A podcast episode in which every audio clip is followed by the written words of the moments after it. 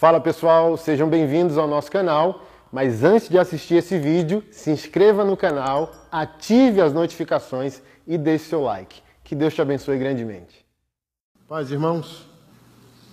Evangelho de Lucas, capítulo 12, verso 16. Então lhes contou uma parábola. O homem rico tinha uma propriedade fértil que produziu boas colheitas. Pensou consigo: o que devo fazer? Não tenho espaço para toda a minha colheita. Por fim disse: Já sei, vou derrubar os celeiros e construir outros maiores. Assim terei espaço suficiente para todo o meu trigo e os meus outros bens. Então direi a mim mesmo: Amigo, você guardou o suficiente para muitos anos. Agora descanse, coma, beba e alegre-se. Mas Deus lhe disse: Louco, você morrerá esta noite.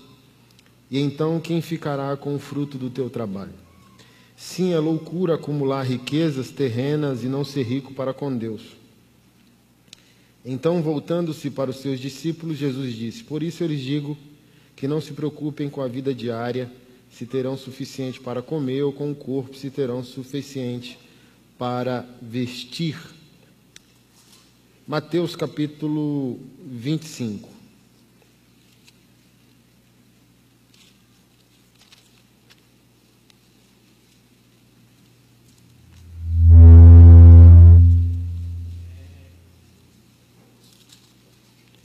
Evangelho de Mateus, capítulo 25.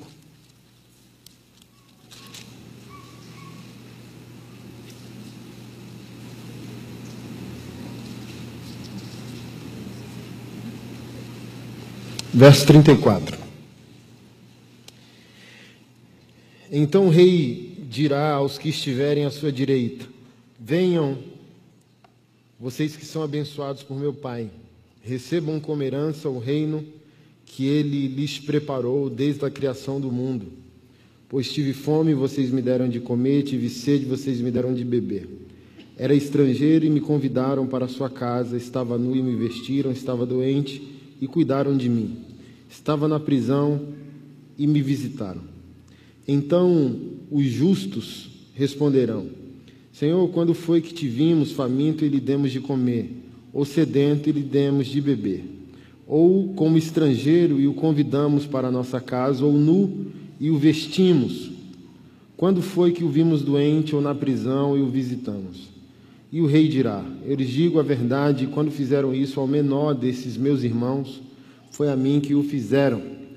Em seguida, o rei se voltará para os que tiverem à sua esquerda e dirá: Fora daqui, malditos, para o fogo eterno preparado para o diabo e seus anjos. Pois tive fome e vocês não me deram de comer, tive sede e não me deram de beber. Era estrangeiro e não me convidaram para sua casa, estava nu e não me vestiram, estava doente e na prisão e não me visitaram. Então eles dirão: Senhor, quando o vimos faminto, sedento, como estrangeiro, nu, doente ou na prisão e não o ajudamos? Ele responderá: Eu lhes digo a verdade. Quando se recusaram a ajudar o menor destes meus irmãos e irmãs, foi a mim que se recusaram a ajudar. Estes irão para o castigo eterno mas os justos irão para a vida eterna. Deixe aberto em Malaquias capítulo 1.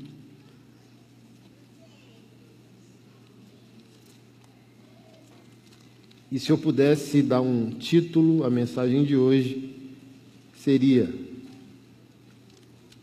Dízimo é culto, dízimo é vida. Três. E aqui a gente vai quebrar a narrativa dos dois extremos, do falso pastor e da falsa ovelha. Quem é o falso pastor? Aquele que vai usar o texto sagrado para explorar a boa fé dos que têm fé em Deus. Quem é a falsa ovelha? Aquela que desistiu de sua responsabilidade e colocou tudo na conta da graça. Dízimo é lei, diz a falsa ovelha. Dei-me tudo, diz o falso pastor. E obviamente que qualquer pastor ou teólogo biblicamente honesto concorda que o dízimo caduca. O dízimo não existe na nova aliança. O dízimo não existe em Jesus. Ele é apenas parâmetro. Ele é, apenas, ele é apenas uma lembrança do que ocorreu num passado. E agora em Cristo Jesus, Deus convida o seu povo a uma superior aliança baseada em superiores promessas, como disse o escritor de Hebreus. E todo aquele que enganar, ou todo aquele que se excluir de responsabilidades, não amadureceu na fé, não entendeu o Evangelho, ou pior, não nasceu de novo ou talvez não ama a Deus. Porque no final das contas, eu amo o texto de Malaquias, porque eu vejo Malaquias, mesmo na lei, sendo um treinamento de vida. Eu gosto de usar Malaquias para resolver casamento. Volta e meia eu solto uma pílula dessa nos cultos. Porque todo problema do casamento que vai enfrentar um divórcio é um problema de generosidade. Alguém quer sacar demais. E alguém diz que alguém depositou de menos e não tem direito ao saque. E quando você vai para Malaquias, Malaquias vai falar de oferta? Vai. Vai falar de dízimo? Vai. Mas Malaquias vai falar de divórcio. Malaquias vai dizer bem assim: Deus não se agrada mais da sua oferta. E as pessoas perguntam de maneira retórica: por que Deus não se interessa mais pela minha oferta? E o profeta diz: porque Ele está testemunha entre ti e a mulher da tua mocidade, como tu tens se portado infiel a ela, a mulher da tua aliança. Então Deus não está interessado no que você vai fazer no culto, porque Deus já reprovou a tua vida. Quando eu digo que dízimo é culto e dízimo é vida, eu não estou falando do objeto, eu estou falando da consequência do treinamento que vem pela obediência. Porque eu obedeço a Deus, meu coração se enche de temor. Porque eu, eu obedeço a Deus e o coração se enche de temor, a minha vida começa a reagir àquilo que é importante para Deus, Sua palavra e o seu reino. Então não tem a ver com elemento, por isso que o falso cristão ou cristão imaturo diz: estamos na graça, mas pergunta para ele se ele transbordou na graça. Pergunta para ele se na graça ele está sendo um discípulo mais fiel do que foi o discípulo de Moisés. Pergunte para ele se na graça ele é mais generoso, amável, gentil, doador, sacrificial. Pergunta para ele se ele é esse que estará à direita dos justos. Aleluia.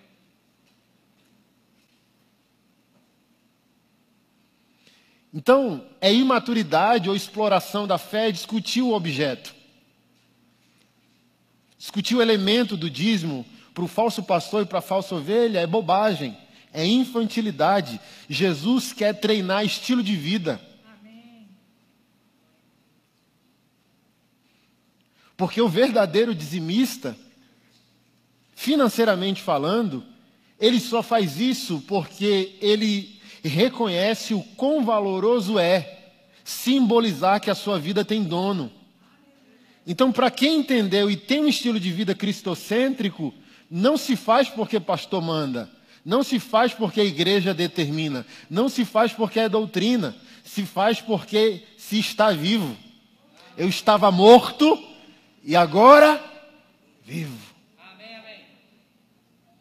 Ele experimentou, e ele experimenta, e ele vive o estilo de vida do reino de Deus, e ninguém convence ele do contrário. Porque esse cristão imaturo que discute o elemento do dízimo, se é lei ou graça, é o que eu sempre digo, ele nunca sequer deu um alface para matar a fome de alguém. Se dízimo é comida, continue fazendo. Traga uma vaca, um arroz, traga um, um, uma sacola de tomate. Mas ele não faz, porque a discussão dele não é para fazer, a discussão dele era para desistir de fazer. Porque ele acha que a graça de Deus não requisita mais obediência. Ele acha que a graça de Deus liberta o homem de Deus. Pelo contrário, a graça de Deus agora escraviza o homem totalmente a Deus por amor. E não apenas mais por temor. Porque Paulo disse: a lei está enferma pela carne. Ela é perfeita, ela não é imperfeita, mas o coração do homem é imperfeito, porque o sacrifício vicário, substitutivo, não vem pela lei, vem pela cruz.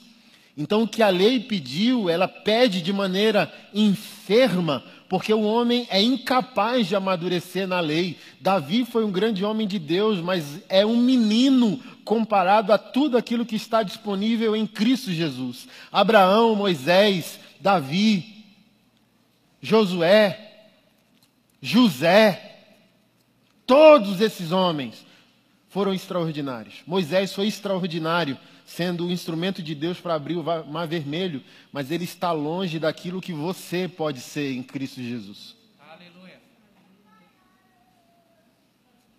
Porque ele estava limitado pela enfermidade da carne, que era impossível se submeter totalmente a Deus, por isso a tolerância à poligamia. Quando eu falo de sexualidade, vocês perguntam, por que podia e não pode mais?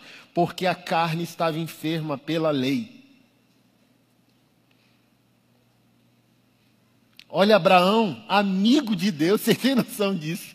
De Deus destruir uma cidade, conversar com um humano, e o humano perguntando a Deus se houver 30 justos, mas Salomão mentiu muitas vezes dizendo que sua esposa era sua irmã. Abraão foi polígamo. Por quê, pastor?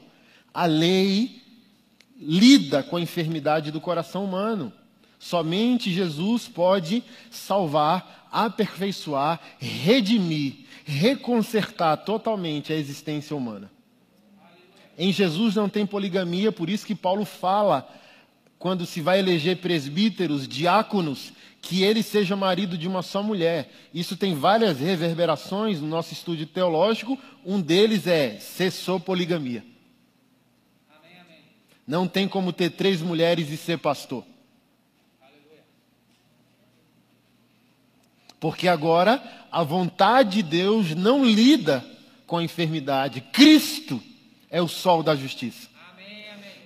Cristo, a partir dele, sacerdote nenhum tem que renovar sacrifícios, porque ele é o sacrifício absoluto, eterno e único que aperfeiçoa o coração humano.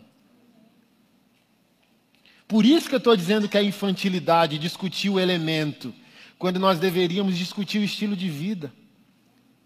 E nenhum problema, como eu disse, teólogo honesto e pastor honesto vai dizer: é, gente, é lei, dízimo é lei. Mas como está o estilo de vida?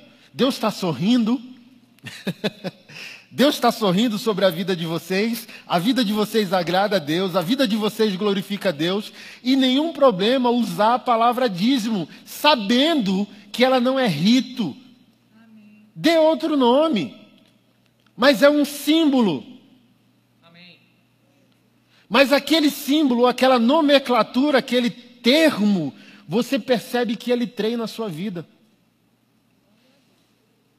Você se torna bom pai, porque você é bom dizimista. E eu estou falando de, do dízimo como finanças. Você se torna um marido melhor, é treinamento de caráter. Porque quem é generoso para com Deus, com quem não seria generoso? Se eu sou generoso para com Deus, não seria para com a minha esposa? Se eu não sou generoso para com Deus, eu não seria generoso com o pobre?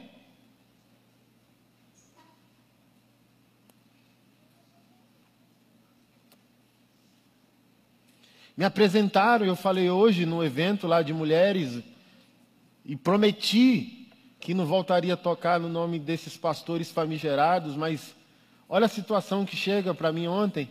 Uma moça, 18 anos, neuroatípica, ou seja, tem limitações cognitivas e mentais, foi estuprada por um pastor no Rio de Janeiro e está com um bebê de três meses. Aí a igreja se une numa única voz, dizendo somos pró-vida, ou seja, somos apenas contra o aborto. Mas essa vida, dentro dessas circunstâncias, nasce E a igreja não entende o que é dizimar. Aqui eu quero usar a palavra dízimo. o que é ser dizimista? Entender que ser provida não é apenas ser contra o aborto. Quem vai mergulhar na desgraça da vida dessa moça? Morando num barraco desse tamanho, podre, cheio de rato, com um bebê de três anos, sem noção da realidade. Chegou uma segunda informação do obreiro que está ajudando lá, que está linkado comigo. Pastor, está tão doloroso que chegou a informação que parece que o pai também violentou a moça e não se sabe de quem é o filho, se do pastor ou do pai. O que é ser dizimista, irmão? Ser dizimista não é o religioso que dá 10% para a igreja. Ser dizimista é assumir o estilo de vida do reino de Deus. O que eu faço para a igreja, eu faço para missões. O que eu faço para missões, eu faço para Deus. O que eu faço para Deus, eu faço pela família. O que eu faço pela família, eu faço pelo cônjuge. O que eu faço pelo cônjuge, eu falo, faço pelo estranho. Amém, amém. E fui orar no momento de oração que a, que a pastora Eliane puxou e, e fui olhar para o mato e levantar as mãos. E, e parece que o próprio Deus levanta no seu espírito, dizendo absurdamente obrigado. Porque assim a vida é tão. que é tão monstruoso viver em Adão, que quando a gente chegar na eternidade, meu Deus. É, isso é uma realidade mínima de tantas atrocidades que já aconteceram na, na raça e na história humana. E quem é o cristão? é aquele que aparece com a boa notícia, é aquele que se apresenta com uma resposta da oração que ele mesmo faz.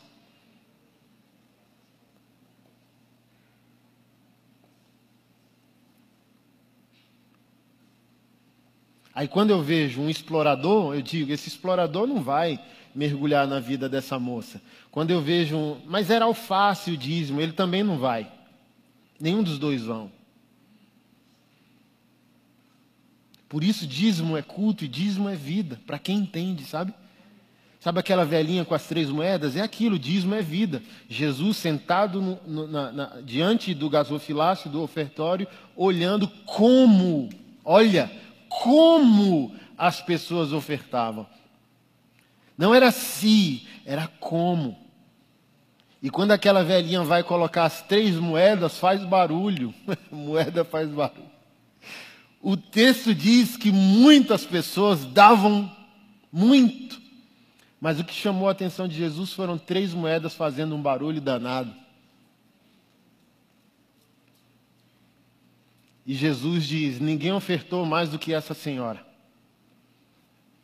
E eu já ensinei isso aqui para vocês, para quem é da Vivo por Ti. A palavra grega usada é, de maneira espetacular, a palavra grega bios, raiz etimológica da nossa palavra, na gramática portuguesa, biologia. Em outras palavras, Jesus estava dizendo: todos esses que ofertaram muito, ofertaram nada porque deram do bolso. Ela não deu muito do bolso, deu pouco do bolso, mas deu tudo da vida. O que ela me oferta é extensão do que ela é para mim. Ela não me dá dinheiro, ela me dá estilo de vida. Aí Malaquias não vai conseguir repreender. Deus vai dizer: Eu quero sua oferta, porque eu já aceitei a sua vida. Eu aprovo sua vida. Quantos de nós usa dízimo, oferta, doação, esmola para lavar a culpa, achando que Deus é, é dono de, de quadrilha para lavar dinheiro. Sou um péssimo marido e sou um ótimo dizimista. Deus não está recebendo seu dízimo. Eu sou um bom ofertante e minto. Deus não está recebendo. Você só está dando dinheiro e Deus não recebe dinheiro. Deus recebe estilo de vida, é melhor não fazer, é melhor alinhar a vida. Só um pastor Eu vi fazer isso até hoje. Quando um homem foi dar um dízimo de seis mil, o Espírito Santo falou: Não receba, eu não aprovo ele. Que pastor quer orar na hora de receber um dízimo? Se a maioria está explorando a fé, Deus não te aprova. Volte para casa. E o cara voltou irritado. Como assim? Que aquele quem pensa que é? Só depois de seis meses esse homem veio acertar a vida e o caráter dele com Deus. E o Espírito Santo diz: agora pode receber. Dízimo é vida, oração é vida, jejum é vida, não é o objeto, é o que o objeto, que a prática para com esse objeto gera no estilo de vida. Não adianta jejuar se não transformar. É dieta. E raiva, que não comeu que era melhor ter comido. Por que jejuar se não vai mudar? Por que orar se não vai mudar? Por que adorar se não vai mudar? Por que congregar se não vai mudar? Para que ser pastor, gente? Eu, eu vivo em reflexão. Para que ser pastor se não vai mudar, gente? Tanta coisa boa para fazer sem culpa. Tanto lugar divertido para a gente estar nessa noite e não aqui sentado como igreja. Aí vem para um culto para ouvir um pastor xarope e não vai mudar. Só vem para sofrer. Eu não quero mudança, mas mais uma vez eu vou lá naquele pastor só para apanhar. Que sadomasoquismo danado existencial é esse?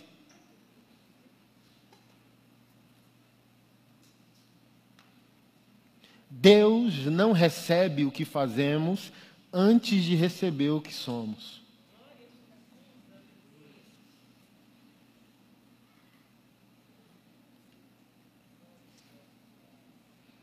Primeiro texto que nós lemos em Lucas capítulo 12 diz que um homem empreendedor, visionário, empresário, próspero, bota a mão, né, o toque de Midas, bota a mão, vira ouro, diz: Estou ganhando muito, o que fazer? Vou criar novos celeiros e é repreendido pelo Senhor. Se pedirem tua alma hoje, louco, para quem vai ficar o que você construiu? E a conclusão de Jesus é: assim é o homem que é rico para consigo mesmo e não é rico para com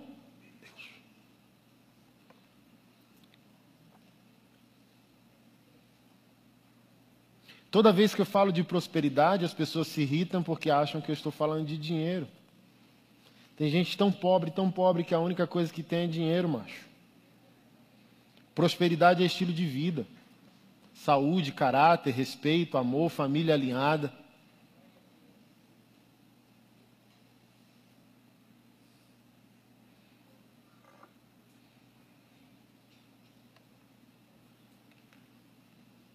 Tem gente que acha que ter dinheiro é ter tudo.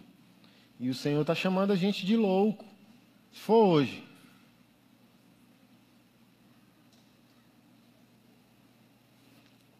E o segundo texto, eu amo o texto de, de Mateus, o texto escatológico de Mateus.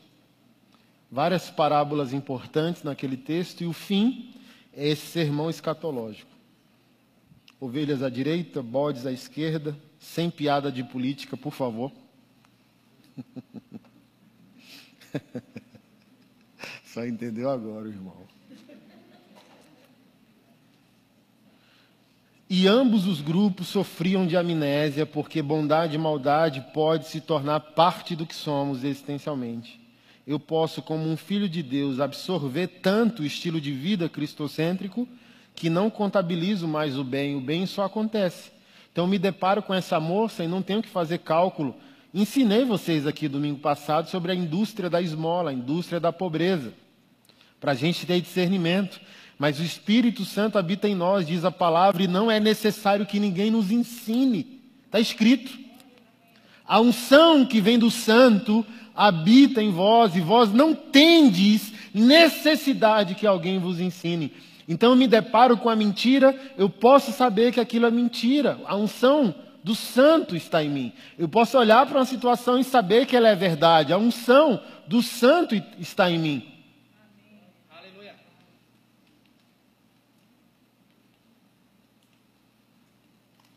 É quando eu olho aquela foto daquela garota que nem parece ter 18, parece ter 14, com um bebê no colo. Aí eu olho, eu, aí Deus, com o espírito dele habitando meu espírito, já chora junto. Pode ir. Por gentileza, me apresente a essa situação. O Senhor dizendo.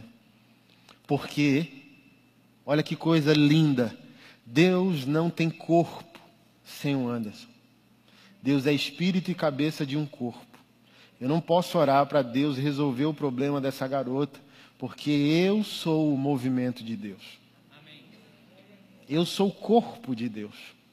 Deus é espírito, Deus é cabeça de um organismo. Eu sou parte desse organismo. Você é parte desse organismo vivo. Você é dedo, você é mão, você é pé. É você que corre, é você que toca, é você que abraça, é você que. Por isso que Mateus 18 diz: ligue na terra e eu ligo no céu. Desligue na terra e desligue no céu. Quando eu falei essa semana que autorizei um discípulo a divorciar de uma falsa esposa, as pessoas falam: Oxi, pastor tem essa autoridade? Todo crente tem essa autoridade. Mateus capítulo 18 onde estiverem dois ou três reunidos em meu nome, lá eu estarei, e tudo aquilo que vocês ligarem na terra será ligado no céu, e tudo aquilo que vocês desligarem na terra será desligado no céu. Por isso que Paulo diz: entregue a Satanás. Porque o corpo de Cristo tem autoridade para fazer, para apresentar a Deus. Mas se tiver errado, paga o boleto, ele para Deus lá, entendeu? Mas Paulo diz: Paulo era tão bolado da vida que deixava o povo cego, maldiçoava o povo. Fique cego por três dias e o cabo ficou, repreendia o povo. O outro lá que era mago, né, queria o poder do Espírito Santo financeiramente. Eu quero esse poder, acho que é Pedro que diz, desgrama, né, que se dinheiro seja para tua maldição. Porque é o corpo de Cristo é o movimento de Deus. O corpo de Cristo é Deus agindo. Por isso, vamos falar um absurdo, não afetando a soberania de Deus, é por isso que Deus não está agindo no mundo, porque a igreja é mais instituição do que ação. É mais monumento do que movimento.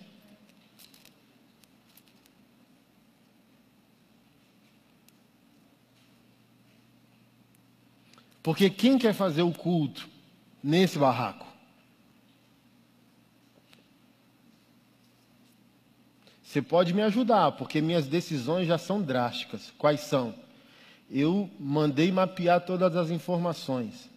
Se necessário for, esse bebê e essa garota vem para morar aqui do lado da igreja, para você cuidar, para eu cuidar. Até que Deus volte, obrigação do corpo de Cristo fazer o que o próprio Cristo faria se tivesse aqui parábola do bom samaritano. Bote na sua montaria, leve para o hospital, pague se gastar mais, volte e pague.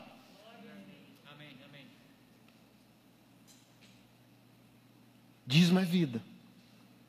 O dízimo me treinou. E você acha que eu sou um legalista com a calculadora dizendo recebi meu dinheiro, 10%? Já quebrei há muito tempo, macho. Jesus só mete a mão grande. Eu brinco dizendo, eu virei tu dizimista. Quem entendeu a graça é tu dizimista. A, a calculadora vira, 10% fica com você e 90% com o Senhor. Ah, pastor, é porque você prosperou. Porque eu prosperei, doidinho. Não é porque eu prosperei, é porque eu prosperei. Para... Nem sei se você entendeu.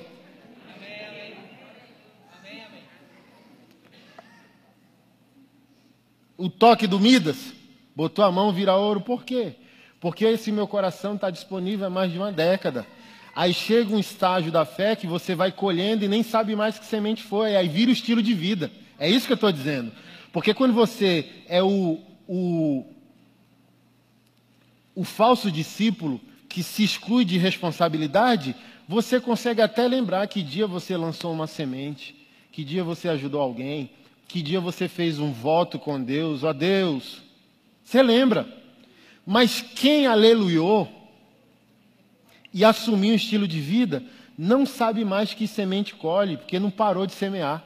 Aí vira estilo de vida. Quando a colheita vem, ela vem de com força e movimenta a sua vida. Você diz: Eu já não sei mais, é meu DNA. A generosidade é o meu DNA, o caráter de Cristo, a mente de Cristo, como disse Paulo. Paulo disse: Vocês não podem me julgar, eu mesmo não me julgo. E no fim ele conclui o absurdo de nós temos a mente de Cristo. O que ele quer dizer com isso? O crente pode chegar a um dado momento da sua fé que ele endoida existencialmente. E ele assume a persona do próprio Senhor. Aleluia. Por isso que ele diz: sede meus imitadores, como eu sou de Cristo. Isso é, gente de, isso é coisa de gente que endoidou. De gente que pegou a calculadora de Moisés e ó, quebrou e jogou no lixo. Faça o que bem entenderes com a minha vida, eu sou o teu. Feristes o meu coração, como disse Agostinho de Hipona. E quem pode cicatrizar uma ferida que Cristo abriu? E a gente vai atrás dele, igual The Walking Dead, atrás do, num, num cadáver fresco, entendeu? O reino de Deus penetra profundamente a nossa alma. E a gente não quer mais saber de rito, de coisinha, de ah, metodologia. Se eu fizer isso, Deus faz aquilo. Só mergulhei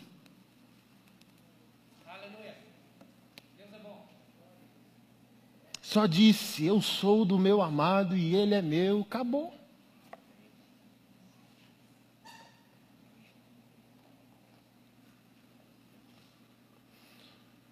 Mesmo se não vê as promessas se cumprindo, morre crendo.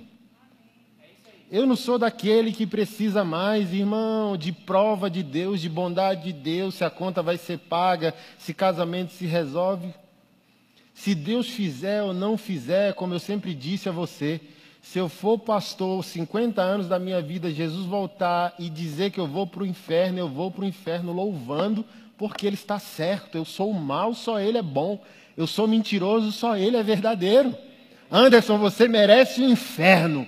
E eu vou assim, ó, louvado seja o nome do Senhor, queimando vivo e dizendo, Ele está certo. Jesus, você está certo. Mas nessa época de teologia do ego, as pessoas acham que o compromisso do evangelho é com a felicidade delas.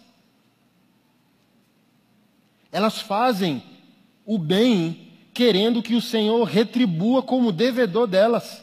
Ah, eu vou dizimar, mas o que Deus vai fazer? Ah, eu vou ofertar, mas o que Deus vai fazer? Ah, eu vou jejuar, mas o que Deus vai fazer? Nada. Como diz o meu Nordeste, não pode mais por causa do politicamente correto. Deus não é tuas nega. Deus não é obrigado a nada. Se ele te matar, ele está certo. Se ele te condenar, ele está certo. Se ele te julgar, ele está certo. Se ele não fizer, ele está certo. Se nada acontecer na tua vida, Deus está certo. Se a tua vida não sair do lugar, Deus está certo.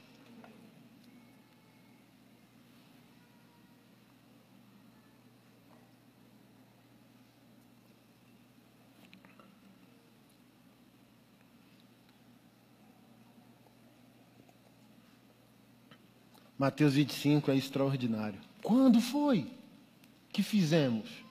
Quando foi que não fizemos? Espetacular para mim. Porque o mal pode entranhar de uma tal maneira, e o mal aqui não é a agência do mal, é a omissão do bem também, que é correspondente à agência do mal. Porque as pessoas falam, eu não faço mal. Excluir-se de fazer o bem é fazer o mal. A Bíblia diz no Novo Testamento: aquele que sabe que deve fazer o bem e não faz, comete pecado. A omissão é pior que o pecado da ação.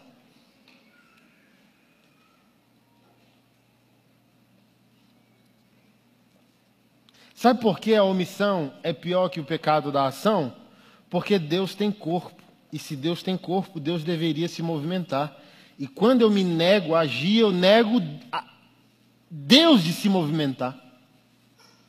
Eu gosto de Nietzsche, e eu sou daqueles que não tem medo de. Gosto de Nietzsche, aspas, né? Eu gosto de ser provocado. Quanto mais incrédulo o cara for, mais evangelizado, a ter mais fé eu sou. Então não recomendo ninguém, só vou falar como uma provocação mesmo, mas eu li o livro Anticristo, o Anticristo de Nietzsche. Chorando, aleluiado, assim, ó, louvado seja o nome do Senhor. Ateísmo, ó, em altíssimo nível. Quando ele, na parte, é um livreto pequeno, capa preta já, disse: Deus está morto. E eu só conheci isso, né? Porque a igreja, ao invés de dar grama, coloca as cercas, até arrepio. Eu tinha medo de Nietzsche, né? Falei, só de ouvir o nome Nietzsche, acho que eu vou endemoniar. Aí um belo dia você vai lá dizendo, deixa eu ver. Por que, que eu fiquei aleluiado? Porque tem uma parte B a essa parte A. A frase mundialmente conhecida de Nietzsche, por isso que os teólogos e os pastores o odeiam, é: Deus está morto. Mas a parte B é evangelizadora aos evangélicos. Pergunta para mim, pastor, o que, que diz a parte B? O corpo ainda não foi sepultado.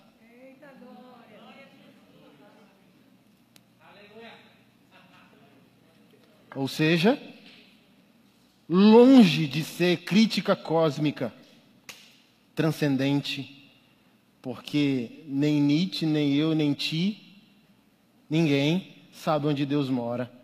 Portanto, ninguém pode afirmar a morte de Deus. Mas qualquer pessoa pensante pode afirmar a morte de Deus ao olhar para você, para mim, para nós como igreja, e foi o que Nietzsche fez. É crítica social crítica sociológica. Deus se vive, ele está morto onde? No seu corpo. O corpo permanece insepulto, ou seja, o corpo de Deus fede. Se o corpo de Deus é a igreja, eu não quero esse Deus. Obviamente que não deu para Nietzsche experimentar, porque seu pai e seu avô morrem quando ele ainda é um garoto, mas o pai e o avô de Nietzsche eram pastores.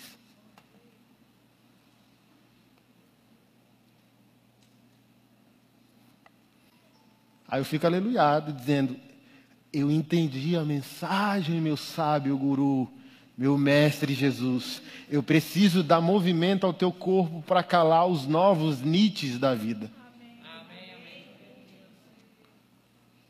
Nenhum outro Nietzsche na minha geração eu vou lutar para que eles não afirmem que, ao olharem para o corpo de Deus, possam concluir que Deus morreu. Eu vou, Jesus, me movimentar. Eu vou calar a boca pós-moderna de Nietzsche. Eu vou dizer que a igreja vive, que a igreja triunfa, que a igreja está além de instituição, que a igreja é um corpo vivo, vivificante que ela é a expressão exata da glória de Deus, que ela é a noiva amada, perfeita, adornada pela sua glória. Que nem toda placa representa, assim como nem todo pastor a representa, mas ela vive, triunfa. Nenhum inimigo da igreja, como disse João Calvino, ao longo da história triunfa. A igreja é vencedora junto com o seu Messias.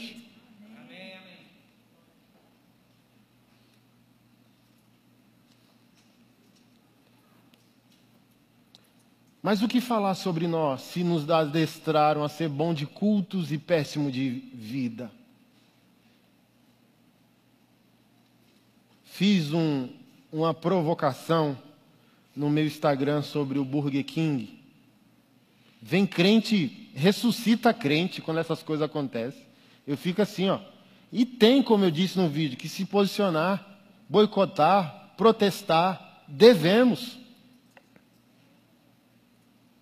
Mas no fim, o Evangelho vai perguntar para nós não sobre o Burger King, mas sobre o nosso estilo de vida. Ok, Anderson, já protestou tudo que deveria protestar. Como está a sua vida?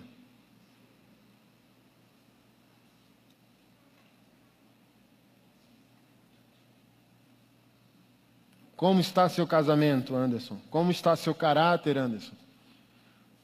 Reclamar do Burger King, da propaganda, é o mais fácil. Mais difícil, viver o Evangelho.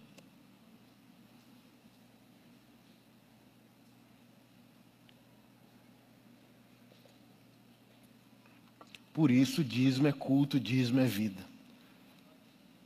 Obedecer é culto, obedecer é vida.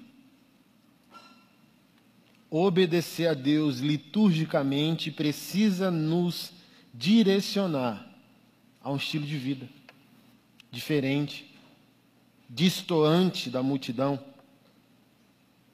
contracultural.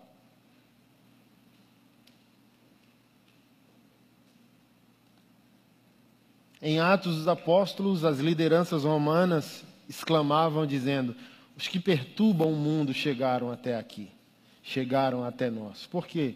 O evangelho é contracultural.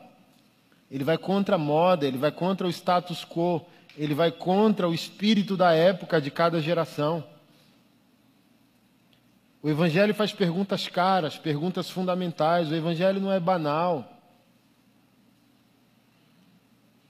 O Evangelho não é superficial.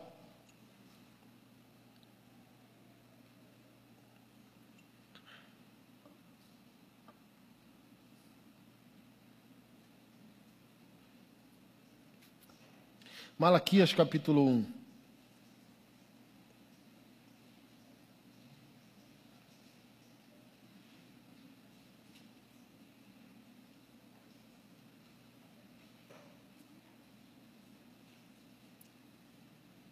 Verso 6. O Senhor dos exércitos diz aos sacerdotes: dois pontos. O filho honra seu pai e o servo respeita seu senhor. Se eu sou seu pai e seu senhor, onde estão a honra e o respeito que eu mereço? Vocês desprezam o meu nome. Mas perguntam: de que maneira desprezamos teu nome? Vocês o desprezam oferecendo sacrifícios contaminados sobre o meu altar e vocês perguntam: de que maneira contaminamos os sacrifícios? Vocês os contaminam dizendo que a mesa do Senhor não merece respeito. Acaso não é errado sacrificarem animais cegos? Não é errado oferecerem animais aleijados e doentes? Apresentam ofertas como essas ao seu governador e vejam se ele ficará satisfeito e se agradará de vocês, diz o Senhor dos Exércitos. Vão em frente, supliquem a Deus para que tenha compaixão de vocês. Mas por que ele atentaria, uma vez que apresentam esse tipo de oferta, diz o Senhor? Primeira reflexão provocativa de Isaías. Até chegar ao adultério, que o profeta vai chegar, o profeta está reclamando de como o povo oferta a Deus. Não, mas eu levei a oferta. Aí o Senhor diz: de um animal cego de um animal aleijado, de um animal doente, uma oferta de qualquer jeito. Se filho respeita pai, se servo respeita senhor, cadê meu respeito? Vá lá no seu governador secular, entregue. Governador do Distrito Federal foi lá no nosso hub social. Imagina eu pegar um, um café ou um chá e dar para o motorista ou segurança que veio com ele, né? Aí ele dizendo, ô pastor, eu quero um. Não, tem um. O, sobrou só o pó. Toma aqui, ó. Se ele não levanta na hora e sai. Sim ou não? Sim. Aí Deus está dizendo a mesma coisa. Por que tu faz a tua oferta assim comigo e não tem moral de fazer isso com teu líder social ou político? Mas vamos lá. Como o texto desembocou no adultério, só pode dar uma oferta de qualquer jeito a Deus quem é adúltero, quem é pornográfico, quem dessensibilizou.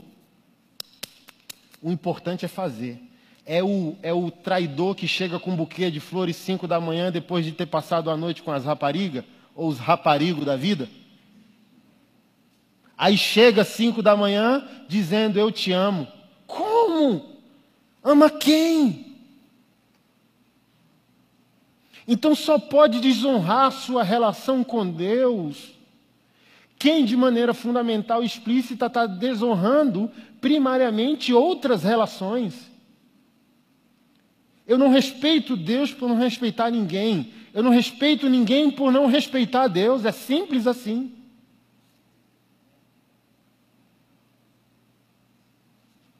Porque vamos lá, alguém que luta e conseguiu se estabelecer em fidelidade matrimonial não é por amor ao cônjuge, é por amor e temor de Deus. Nenhum crente que amadureceu diz: sou fiel ao meu casamento porque amo minha esposa. Porque viver é desafio, carne não converte. Só passar um dedinho nela assim, ó, só um perfume diferente, irmão. Adão já quer acordar assim, ó. Sabe o morto muito louco? Já assistiu o filme? Você está de boa, mas você acha que santidade se estoca. Oh, aleluia. Estou cinco anos sem trair, estou bem, aleluia. Irmão, aí passa o cheiro. Eu não sei se você já teve essa experiência. Assim, ó, do pecado ter data e cheiro. Você fala, miséria, alguém passou aqui e cheira a desgramada da minha namorada de 1994. E o morto muito louco vai assim, ó, Aí você se escandaliza dizendo: Meu Deus, mas eu não estou cinco anos em santidade. E o Espírito Santo diz: Meu filho, não tem acumulação de santidade. Viver é um desafio, cada luta uma batalha. E que bom você estar cinco anos sem ela. Mas ela voltou.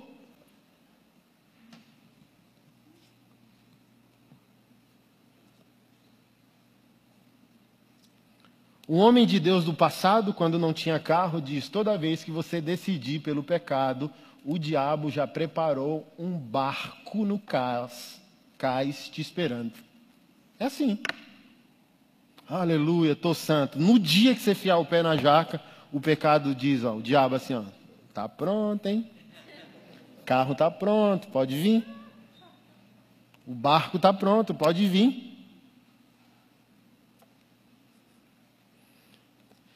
Então, quando a gente muda, a gente não muda por amor a pessoas, a gente muda porque a gente conseguiu atingir existencialmente a construção de um altar em Deus.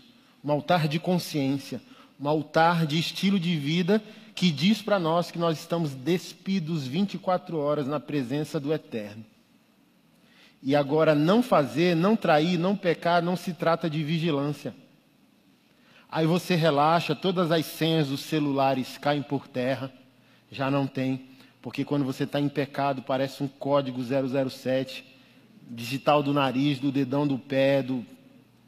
Aí quando, por que, que isso acontece? Porque as pessoas não têm altar, as pessoas não têm consciência sacrificada e nem consciência santificada. Mas quando isso acontece, acabou as senhas, acabou o segredo, acabou o mistério, celular em cima da mesa e vai para a cama deitar e deixa o celular lá. E a esposa vai dar uma conferida, uma cheirada, dizendo: Oxe.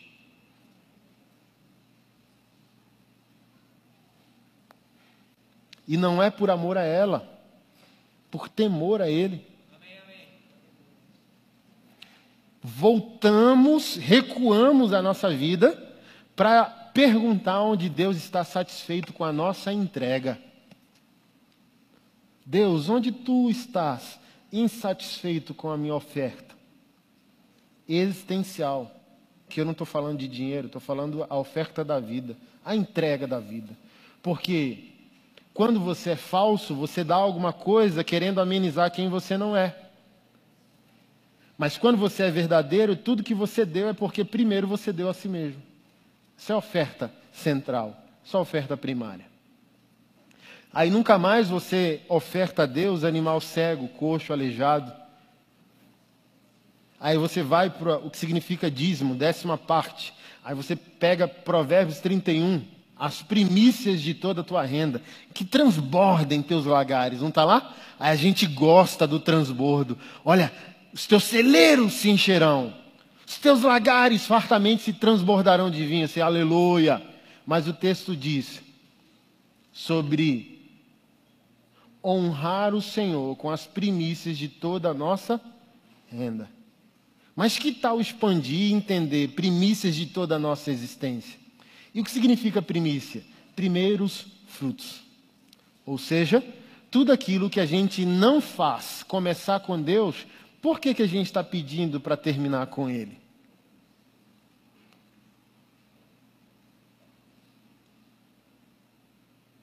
Por que está buscando Deus agora porque o divórcio está batendo a porta? Por que não buscou no namoro?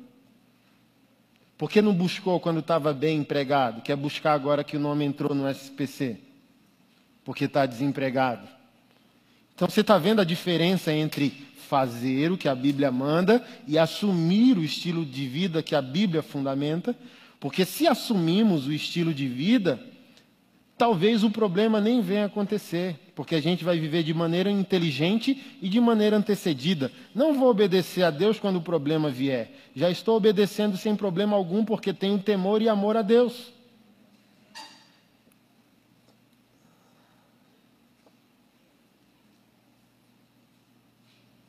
Aí a consciência vira um altar.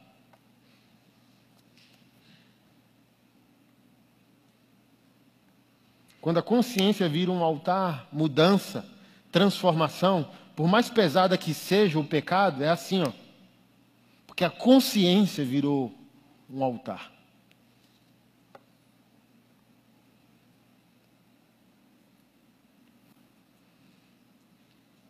E o garoto da fé diz: A mesa do Senhor é desprezível, fiz e não aconteceu. Que ele quer obediência bumerangue.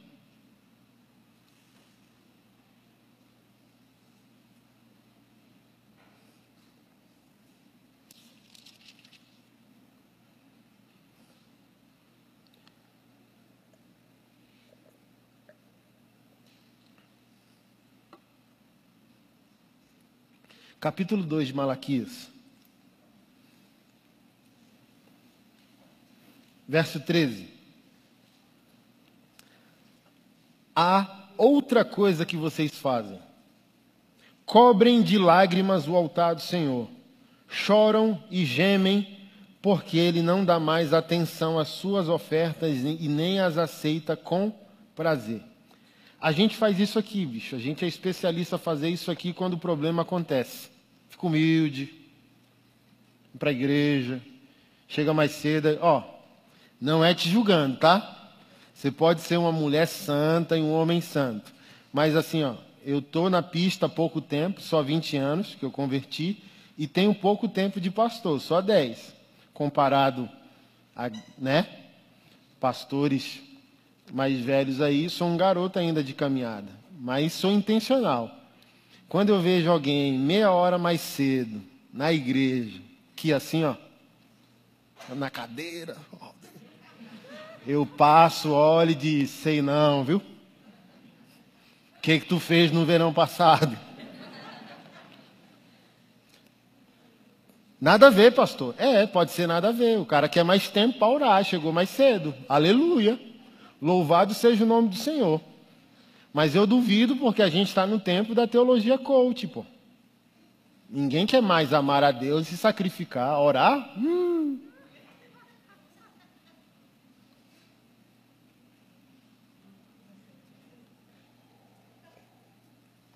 Aí o cara agora vai intensificar a obediência para Deus mudar a sorte. E tudo bem com isso. Deus muda, Deus transforma. Mas quando você vai assumir o estilo de vida? É aquilo que eu falo quase toda ceia. Quando Paulo diz, analise, pois, o homem a si mesmo e coma, ele, irmão, é só ler o texto só. O, o ruim é que a gente é adestrado, quando deveria ser discipulado. Lê o texto todo, macho. Lê 1 Coríntios 11 todo, para entender o que o apóstolo está dizendo.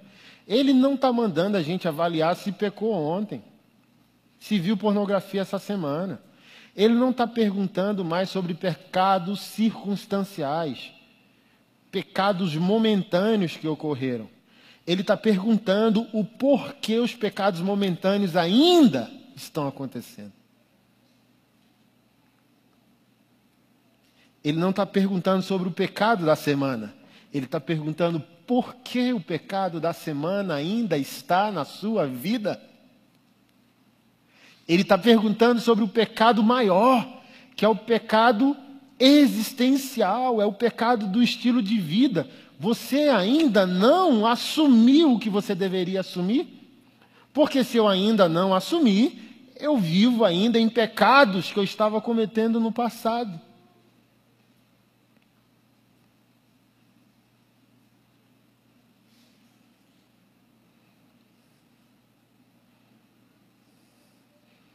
Malaquias 2,13.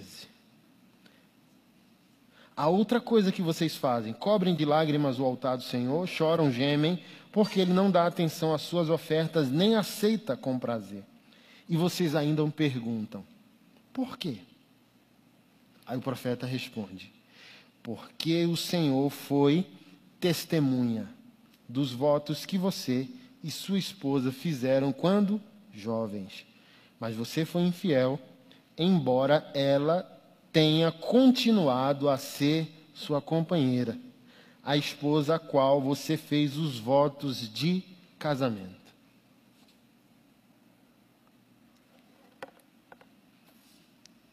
Acaso o Senhor não fez uma só esposa? Em corpo e em espírito vocês pertencem a Ele. E o que Ele quer dessa união? Quer filhos dedicados a Ele Portanto, guardem o coração, permaneçam fiéis à esposa da mocidade, pois eu odeio o divórcio, vai dizer o crente não praticante. Quando a outra parte diz não quero mais, Deus odeia o divórcio, mas o texto tem, não tem ponto final, ele tem vírgula, vírgula, diz o Senhor, o Deus de Israel. Deus também odeia o homem que se cobre de violências. Aí eu vou ser generalista. Aplicar a palavra violência em vários sentidos: traição, agressão, menosprezo, insulto, diminuição da dignidade. Que Deus odeia o divórcio? Careca de saber, ó. Mas ele só odeia o divórcio, é lindão. A Bíblia só tem um versículo, é? A Bíblia só tem uma página, é? Deus pode odiar o divórcio, mas ele odeia também o homem que deveria amar a sua mulher como Cristo amou a igreja e não a ama. Ele odeia também esse homem. Porque esse homem está se cobrindo de violência. Esse homem está afetando insultando a imagodei na vida do seu próximo. E o próximo mais próximo dele, que deveria ser contagiado pelo seu amor a Deus, é menosprezado pelo seu estilo de vida. Aí vem três, o texto temível dos meninos na fé e o texto preferido dos exploradores da fé. Os falsos adoram Malaquias 3:9, uma mandinga, uma maldição. Se você sair da minha igreja, eu vou dar um Hadouken. Se você sair debaixo da minha cobertura, a sua vida nunca mais irá para frente. Aí as pessoas creem, eu falo assim: meu Deus, século 21, vai numa livraria evangélica, tem 30 versões de Bíblia de todo tamanho, grande, gigante, extra G, GG, de criança, em ações, em quadrinhos, rosa, azul, preta, com capa de leão, com capa de águia. E as pessoas creem ainda que pastor tem poder de amaldiçoar alguém.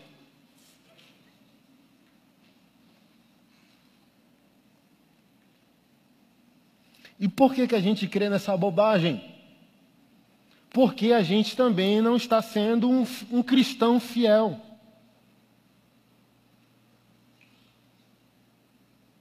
Um cristão bíblico.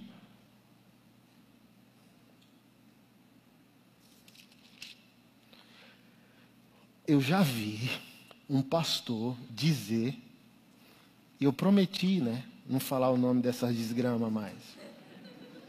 Só vou dizer, é da televisão. Tem uns três famosos da televisão e você escolhe quem você vai botar a culpa. Ele falou bem assim: Apocalipse está dizendo que ladrões não herdam o reino de Deus E Malaquias diz: quem não dizima rouba a Deus, portanto, quem não é dizimista vai para o inferno. Nossa, lascou agora. E aí, Jesus? E aí, galera? Tá lá, né, em Apocalipse, a lista dos que não vão entrar, não entram pelas portas. Aí, ó. Ladrões não entram. Aí o pastor fala: Já sei como ganhar dinheiro.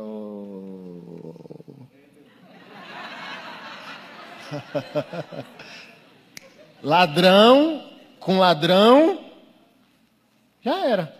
Aí, se a maioria dos fiéis não está vivendo a palavra, uma vida piedosa, uma vida espiritual, uma vida bíblica, cai no conto do vigário e do pastor.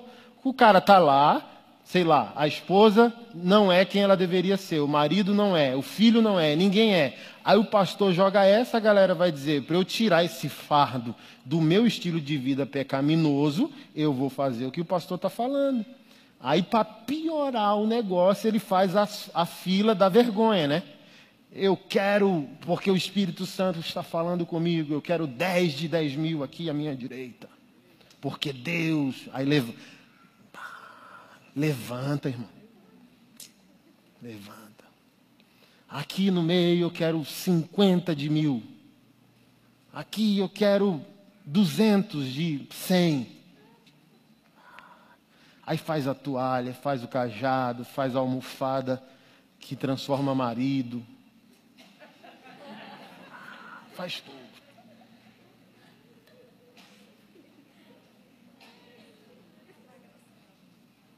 Mas ninguém quer viver, isso que é interessante. As pessoas estão dispostas a pagar e a pagar caro por uma promessa de transformação que não envolva o estilo de vida. É muito mais fácil comprar um travesseiro ungido para transformar marido.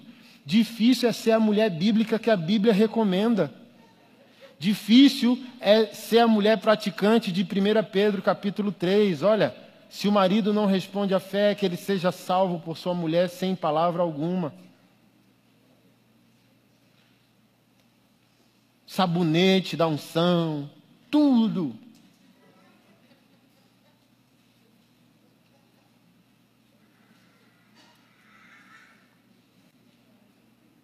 E eu falo, eu fico tão assim, né? Que eu acho que deveria haver no ordenamento jurídico leis sobre estelionato espiritual. As pessoas estão sofrendo. Nem todas as pessoas são falsos cristãos, mas são pessoas com fé naquilo que um pastor está dizendo porque julga que esse homem está levando Deus a sério. E deveria existir leis sobre estelionato espiritual. Ele disse que a água ia me curar e não curou, cadeia no pastor. Ele disse que o travesseiro ia mudar meu marido, não mudou. Ele disse que o caroço do feijão curava a Covid, não curou.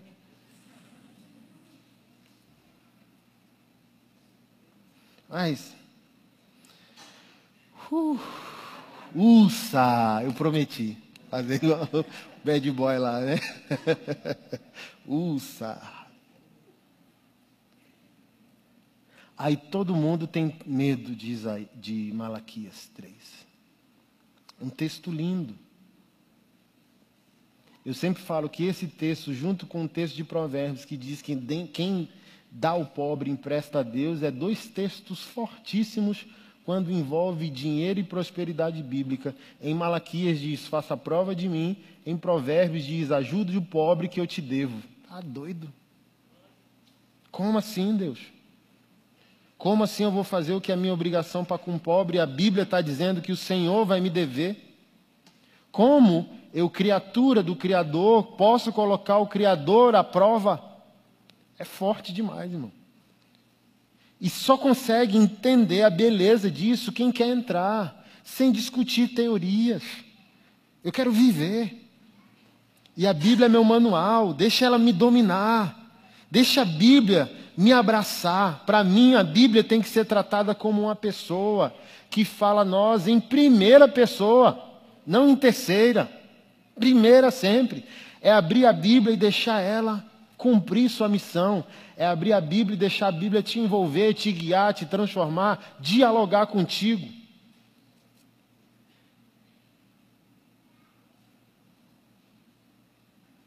Vocês me roubam.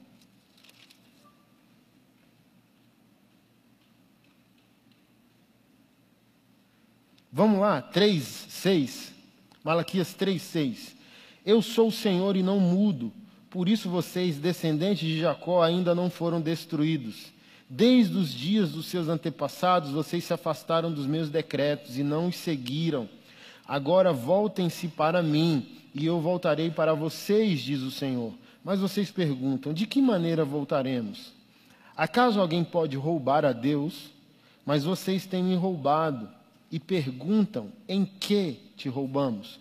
Vocês me roubam nos dízimos e nas ofertas. Estão sob maldição, pois a nação inteira tem me roubado. Tragam todos os seus dízimos aos depósitos do templo ou à casa do tesouro, para que haja provisão em minha casa. Se o fizerem, diz o Senhor dos Exércitos, abrirei as janelas dos céus para vocês derramarei tantas bênçãos que não haverá espaço para guardá-las. Sim, ponham-me à prova.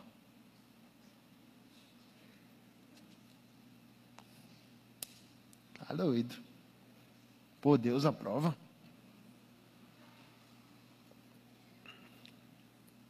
Sabe essa moça que eu falei que foi violada pelo pastor? A casa do tesouro precisa estar suprida porque a casa do tesouro não é para dar carro importado para pastor. Porque quando alguém precisa ser ajudado, igreja nenhuma deveria fazer apelo. Porque o, o dinheiro já está nela.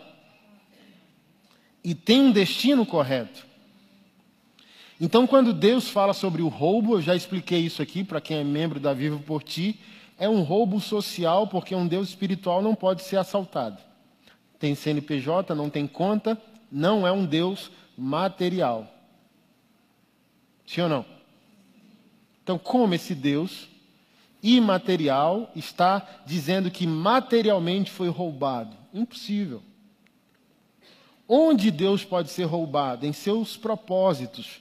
E quando você vai para a lei, se você gosta de ler a Bíblia, tem algumas passagens no Pentateuco, os cinco primeiros livros da Bíblia, que Deus diz que o dízimo é mandamento perpétuo. Quando falou com Arão. Aí você fala, pô, se é mandamento perpétuo, porque ele não existe na nova aliança?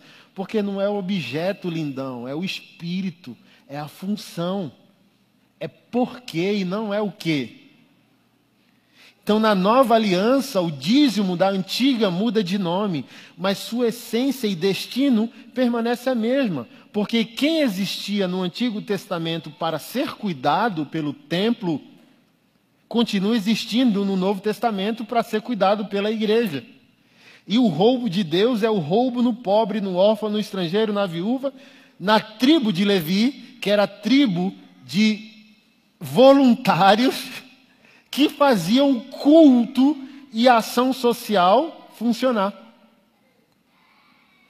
Vocês me roubam porque o mecanismo abençoador do reino de Deus na terra, por meio do templo, parou de funcionar. Por meio da igreja, parou de funcionar. Vocês me roubam no outro. Então tragam todos os dízimos à casa do tesouro para que haja provisão na minha casa, para que não falte nada. Não falte nada para quem é o obreiro integral, não falte nada para o galpão, para que ele funcione plenamente, e não falte nada para pobres, órfãos, estrangeiros e viúvas que vierem necessitados perguntando por mim. Porque, como eu sempre digo, a fome é surda. Não adianta abrir uma Bíblia onde uma pessoa está com fome, desde comer e depois abra a Bíblia. Resolva o problema e depois abra a Bíblia. Se eu for ajudar essa garota, eu não vou chegar com um sermão. Eu vou resolver o ecossistema para depois que eu botar ela numa nova casa, num colchão macio, numa ducha quente, com uma sopa maravilhosa, a gente possa sentar no sofá e dizer: livro tal, capítulo tal, verso tal. Mas o crente quer fazer o contrário, ele quer pregar a Bíblia onde a Bíblia não tem boca nos ouvidos que sofrem. Essa é a reclamação de Malaquias. Deus está sendo roubado no próximo. Deus está sendo roubado no outro. E sabe o que é mais espetacular? Eu já ensinei isso aqui. É aqui que eu encerro e aqui é a chave, é o puro do gato. É a manha do MacGyver que fazia bomba com chiclete. Quer ser o, o, o crente espetacular no reino de Deus? Pega as manhas, pega as entrelinhas, a vírgula do negócio, a entrelinha do negócio, a verdade atrás da verdade. O texto de Malaquias é tão espetacular que diz: tragam todos os seus dízimos ao depósito do templo, para que haja provisão na minha casa, se vocês fizerem, se, ou seja, ele já está contando que parte de nós não fará. Se vocês fizerem, abrirei o que está escrito aí. Não é porta na sua versão? Tem alguém aqui que a versão é porta, abrirei as portas do céu? Ninguém, né? Toda versão é janela? Toda versão é janela? Hã? Vamos lá. Pedagogia do culto. Porta.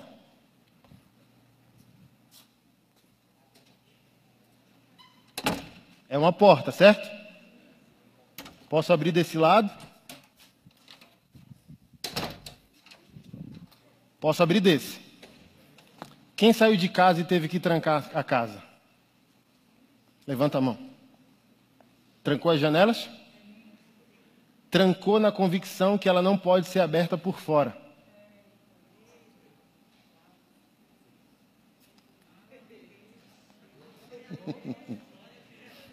tá vendo? Assim, ó, glória, glória, é o, é o rema descendo assim, blup, o saldo assim, ó, blup, pix, pix. Pix espiritual, entendi, virou a chave. Janela só se abre por dentro. A consequência da obediência só Deus pode fazer.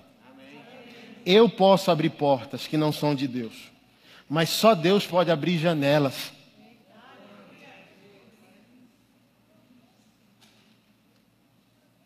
Eu posso entrar em situações que não são aprovadas por Deus, a porta se abre por dentro e por fora, a janela não.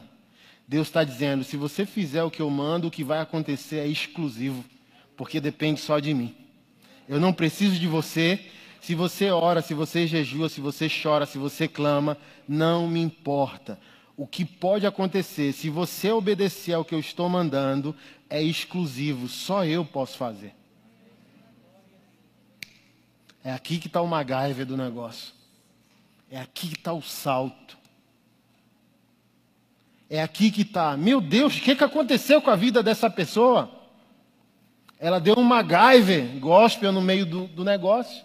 Meu Deus, estava esculhambada aqui. Como? Como? Olha o casamento, como? Olha as finanças, como? Olha, foi ordenado, como? Como começou o ministério? O que, que aconteceu? A janela.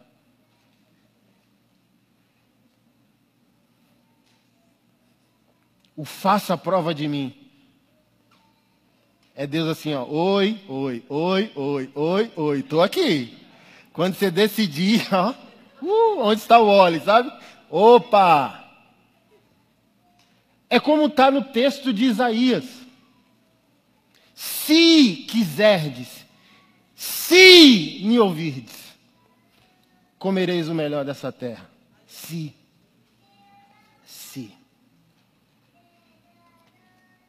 Se quiseres. Não, não quero. Quero vida eterna. Aí Jesus fala: tá bom. Beleza. A gente se vê na eternidade. Poderia entrar no seu casamento, poderia entrar no seu caráter, poderia entrar nas suas finanças, poderia entrar no seu ministério, mas você só quer vida eterna. Ok. Se. Não, Jesus, eu quero vida eterna e quero o combo todo. Eu quero o plus todo. Eu quero entender o reino todo. Eu quero abrir a minha casa toda e todos os cômodos. Eu não quero ter porta fechada. Eu quero que o Senhor entre por completo e faça a obra por completo. Aí o Senhor vai dizer: senta aqui que eu quero falar. Se quiserdes, se me ouvides. Todo mundo quer o melhor dessa terra. Quem quer ouvir o indigesto?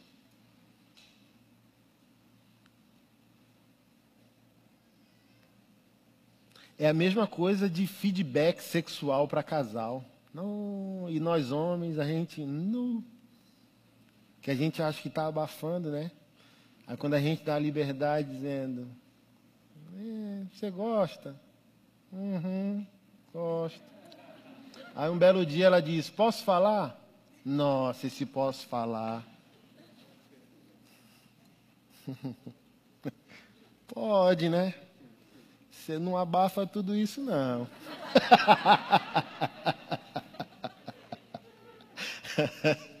é, é paia. É paia. Você não é essa Coca-Cola toda que você acha, não. Mais para a direita, mais para a esquerda, aqui não, aqui, assim. Traz para o espiritual. Ó oh, Deus, eu quero. Senta aqui. Não gosto não quero, tira isso da sua vida, isso não me agrada, assim não. Ah, mas eu estou fazendo. Não, não é o que você está fazendo, é quem você se torna. Então você está fazendo muito e é pouco. Então, não que eu quero que você faça pouco, mas eu quero que você seja mais. E tudo isso é ADR com o Senhor, quem quer. Por isso, irmão, A.W. Tozer foi um grande profeta de Deus agora no século XX, um crítico da igreja do seu tempo. E ele disse: cristão não mente, ele canta. Ó, oh, não entenderam. Teu, teu, teu, tudo é teu. Abro mão dos meus sonhos abro mão da minha vida por ti, estou apaixonado. Acabou o culto, a gente pergunta: cadê aquele aleluiado do negócio? A esposa pergunta, ou o marido pergunta, ou o filho pergunta. Silas Malafaia já falou isso: que um guri, acabou o culto, o guri, pastor, oi filho, a gente pode mudar para a igreja? Por quê? Porque aqui o pai muda, abraça a mãe, dá pirulito para a gente, fala que ama. Irmão, o culto é o mais fácil. Parece um negócio chato de ouvir, né? Mas o culto é o mais fácil. O mais difícil é a vida.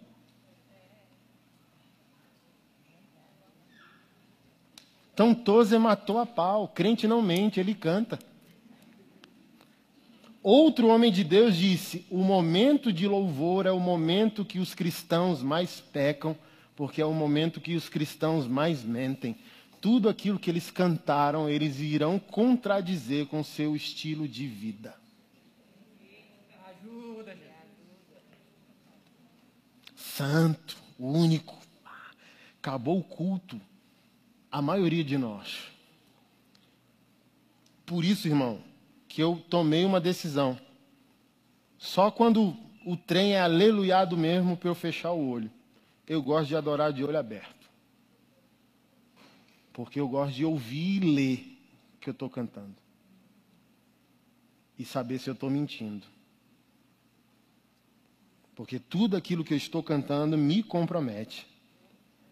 Música é doutrina.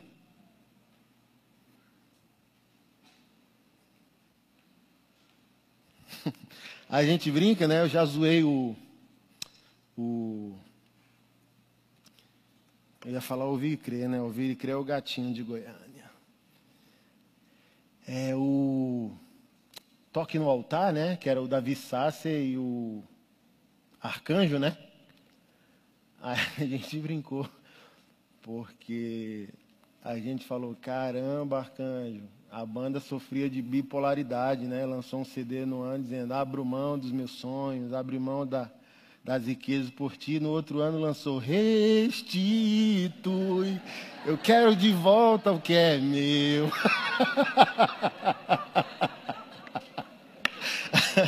Aí eu comi uma picanha com ele, ele riu, dizendo, não, velho, é o contrário. Primeiro a gente fez o restitui, depois o desiste. Eu falei, beleza. Mas eu falei, a gente perde o amigo, mas não perde a piada, né?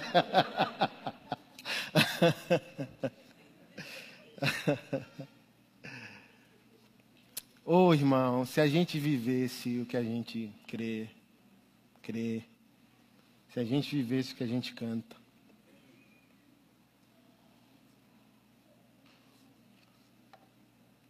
dízimo ou qualquer outra obediência, vou colocar dinheiro no reino de Deus. Esse dar dinheiro tem que te transformar. Vou orar. Esse orar tem que transformar. Vou adorar. Esse adorar tem que transformar. Vou jejuar. Esse jejuar tem que transformar. Tudo aquilo que eu fizer por Deus e para a glória de Deus precisa questionar minha mudança. Precisa me dirigir a uma mudança. Porque eu falei isso no vídeo do Burger King. Um inimigo igual ou talvez o pior inimigo da infância e dos nossos filhos, não é o que o mundo secular está fazendo, é o exemplo que não está sendo dado dentro de casa. Obviamente que é melhor doutrinar a criança no caminho que deve andar, mas obviamente que a vida dos pais é a melhor doutrina para os filhos. Eu tomei uma decisão nesse final de semana. Eu não tinha esse hábito e vou ter que adotar esse hábito porque os dias são maus. E que hábito é? Culto doméstico. Não célula, culto mesmo. Minha, minha casa é minha igreja. Toda quarta-feira um culto. Jantar, mesa, comunhão, palavra, adoração, até os meninos aleluia. Que na primeira eles vão ficar melecando.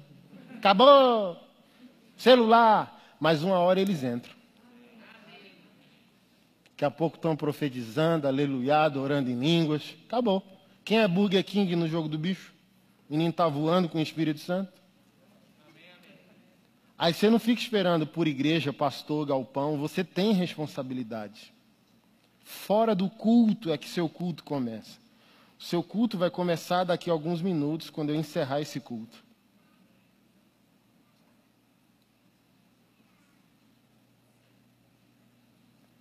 Amém? Amém. Deus é bom.